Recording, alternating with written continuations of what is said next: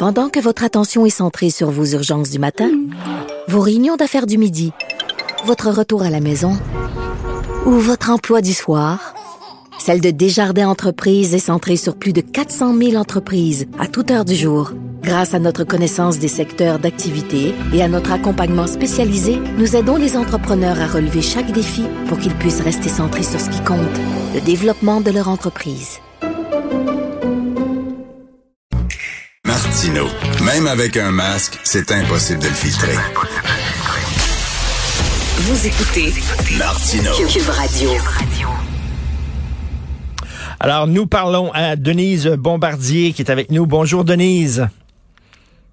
Oui, bonjour. Ce matin, je vais vous parler euh, sans beaucoup d'émotions. Parce que quand on est habité par trop d'émotions, on se noie dans ces émotions.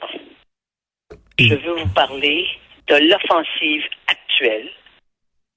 Euh, à mon avis, plus grave que ce qu'on a connu avant contre les lois linguistiques du Québec qui servent simplement à confirmer l'identité québécoise. Là, on dépasse toutes les bornes. Ce matin, Richard, et vous avez dû le voir, dans le devoir, l'association des orthopédistes et des audiologues, hein, Mhm. des gens qui travaillent auprès de gens qui ont des problèmes d'expression, des problèmes physiques aussi, hein, bon, bon, et qui travaillent beaucoup avec les enfants. hein, quand on dit les enfants ont besoin de, bon, ils dénoncent la loi 96 en, dans les termes suivants. La loi 96, disent-ils, porte atteinte à la liberté professionnelle des orthophonistes et audiologues, Ben voyons donc. surtout les professionnels bilingues, autochtones, noirs ou racisés. Voulez-vous m'expliquer Ben voyons donc. comment euh, les... Oui, oui, oui, oui, oui. Parce qu'ils reconnaissent, disent-ils, la valeur du français comme langue euh, commune au Québec, mais ils, ils craignent que tous les or- orthophonistes et audiologues, ceux qui pratiquent dans une langue autre que le français, il y a beaucoup de petits-enfants, effectivement, qui arrivent, les derniers arrivants, qui ne parlent pas nécessairement, d'abord, un, le français, au début, parce qu'il faut qu'ils l'apprennent, et en plus, c'est que la langue à la maison, quand ça fait pas longtemps qu'ils sont ici, la langue à la maison est une troisième langue. C'est même pas l'anglais. Pas? Hmm. Alors, donc, ils disent qu'ils pourront plus avoir de service parce que euh, les professionnels vont être pénalisés par l'adoption du projet 96 parce qu'ils pourront pas demander l'intervention d'un interprète à moins que leur usager réponde aux critères d'exemption.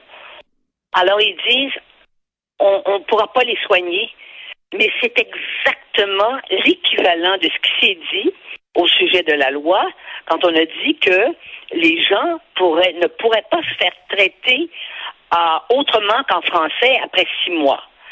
Il faut reconnaître, Richard, et ça c'est important, que ces projets de loi-là ont été très mal écrits par les responsables, les fonctionnaires qui ont à les écrire, donc qui ont une formation en droit. Mais il est évident, parce qu'à ce moment-là, le ministre est obligé de- de dire mais non, c'est pas vrai. Il n'y a pas personne au Québec qui va se présenter à l'hôpital avec une maladie, quelle qu'elle soit, et à qui on va refuser de parler anglais. Mais est-ce que ces gens-là ont lu, est-ce qu'ils ont lu la loi? La loi, elle est claire. Tout ce qui concerne les soins de santé, vous avez le droit d'utiliser une autre langue que le français. C'est écrit noir sur blanc, calvaire. Est-ce qu'ils ont lu? Jusqu'à ce que l'expression noir sur blanc, et vous savez que ça a été le grand succès du début de ma carrière, cette émission. Il n'y a pas une émission maintenant qui pourrait s'appeler d'ailleurs noir sur blanc à la télévision. Mais c'est exactement ça. Et ça continue, et là, ce sont des, ce sont des, des, des, orthophonistes ce matin qui nous mettent qui nous mettent en garde et c'est signé par quelques-uns d'entre eux, dont évidemment des Québécois de des Québécois souche. On va juste avoir les noms. Alors donc, ça veut dire que nous sommes dans une période de déraisonnement, si vous me passez l'expression. On déraisonne à l'heure actuelle et ça indique une volonté plus grande, presque aussi grande que celle qu'on a sentie, parce que vous aussi, vous l'avez connue au moment du dernier référendum, que celui d'avant, vous, vous étiez, bon, en 80, vous étiez quand même, vous, étiez quand même euh, vacciné, baptisé et vacciné, des, de la sorte de pression et, et de, de peur qu'avait le Canada anglais vis-à-vis cette possibilité que les Québécois euh, votent pour l'indépendance du Québec.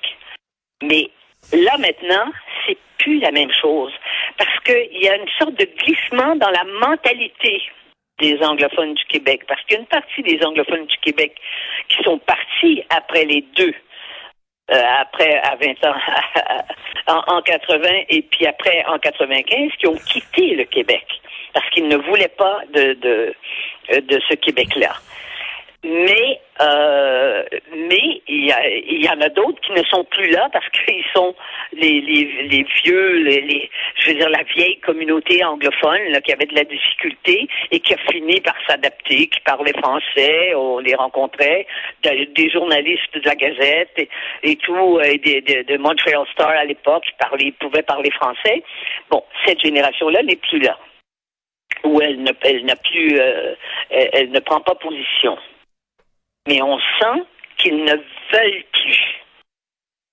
Et là, les tribunaux et la fameuse clause non-obstant, parce que le non-obstant, là, ça, ça a été une concession que Trudeau a donnée parce qu'il y avait hmm. d'autres provinces qu'il voulait, pas pour la langue, mais pour d'autres choses. En Alberta, c'était pour d'autres choses. En Saskatchewan, c'était pour d'autres choses. Toutes les provinces peuvent se référer à la clause non-obstant. Non, mais là, le. Québec est devenu là, comme le, le, paratonnerre qui attire toutes les foudres. C'est fou, là. Oui, exactement. Oui. Et les Québécois d'aujourd'hui, ceux des générations plus jeunes, n'ont pas reçu la même éducation et les mêmes valeurs que nous avons reçues. Et ils baignent littéralement dans ce climat cette espèce de rêve euh, complètement complètement déraciné de tout, d'une société multiculturaliste où chacun est, son propre univers et où la liberté de la personne est plus importante que toutes les libertés collectives. Hmm. Ce sont les mêmes, doit-on doit-on avouer, qui vont exiger par ailleurs des subventions en tant qu'appartenant à un groupe n'est-ce pas? Mais ce sont plus, c'est pas parce qu'ils sont francophones, c'est parce que ils sont, ils appartiennent à une minorité sexuelle, ils appartiennent à une minorité religieuse, mais comme par hasard, l'argent collectif qui peuvent, qui peuvent euh, exiger, ils vont l'exiger. Mais on ne peut pas vivre et le rêve de la société post-nationale que Trudeau euh, hmm. Trudeau devrait avoir, se faire un, drapeau autre que le drapeau canadien quand il débarque à l'étranger, puisqu'il est l'incarnation, il se voit comme l'incarnation de la société de demain, puisque le Canada, c'est ça, c'est une société post-nationale, où il n'y a plus de revendications identitaires, où il n'y a plus de revendications nationalistes, où il n'y a plus d'ailleurs, vous avez bien remarqué que même vous et moi, ça nous dans notre dans notre dans notre carrière, il nous arrivait de parler de la nation québécoise. Fini, c'est la nation québécoise. Mais quand on regarde vers l'Europe, on se rend compte que les revendications nationales recommencent. Et ça va être le cas en France, où les, grands, les deux grands partis modérés Hein? Les, les, les, socialistes et ce qu'on appelle les républicains, qui étaient en fait la, la, qui, qui, qui, est la, la, la, réponse actuelle aux grands partis gaullistes, n'existent plus, ont été lessivés. Il va vous retrouver avec l'extrême gauche délirante de Mélenchon et avec l'extrême droite, moins délirante maintenant, mais l'extrême droite tout de même de Marine Le Pen. Et Macron flotte entre les deux. Parce que vous savez que Macron, ça n'a jamais été un ami du Québec, au sens où les dirigeants français euh, appuyaient les revendications euh, nationales, nationalistes, et surtout la défense de la langue française telle qu'on le faisait au Québec. Macron, il a décroché tout ça. Et tous ses tous ses prédécesseurs ont Mais- été plus ou moins sensibles, et certains très sensibles, dont Michel Rocard, qui a, le- d'ailleurs, qui a été le seul premier ministre qui appuyait l'indépendance du Québec au moment où il était premier ministre. Et puis, il y a eu à partir du général de Gaulle, mais ils ont tous été des, des, des observateurs plus qu'attentifs du combat pour la qui est notre combat Mais, regardez là, euh, François Legault, son gouvernement a adopté la loi 96, qui ne va peut-être pas assez loin, mais qui est quand même un pas en avant, et a adopté la loi 21, qui ne va peut-être pas assez loin, mais qui est quand même un pas en avant. Et regardez les résultats de sondage.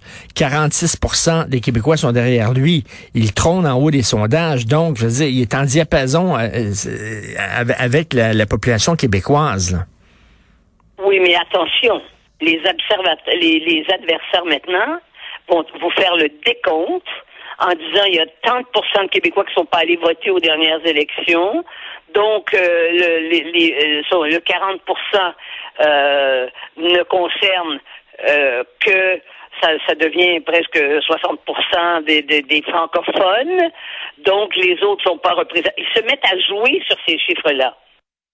De la même façon, d'ailleurs, que euh, il- on sait très bien que s'il y a des si- s'il y a des ça s'en va quand les ces, ces, ces lois-là vont aller se faire euh, tester par les par les par la Cour suprême mais ça c'est dans c'est dans en, en l'année 24 25 Ben, c'est ça, 26. c'est dans plusieurs années, là. Ils, se battent déjà actuellement pour ça.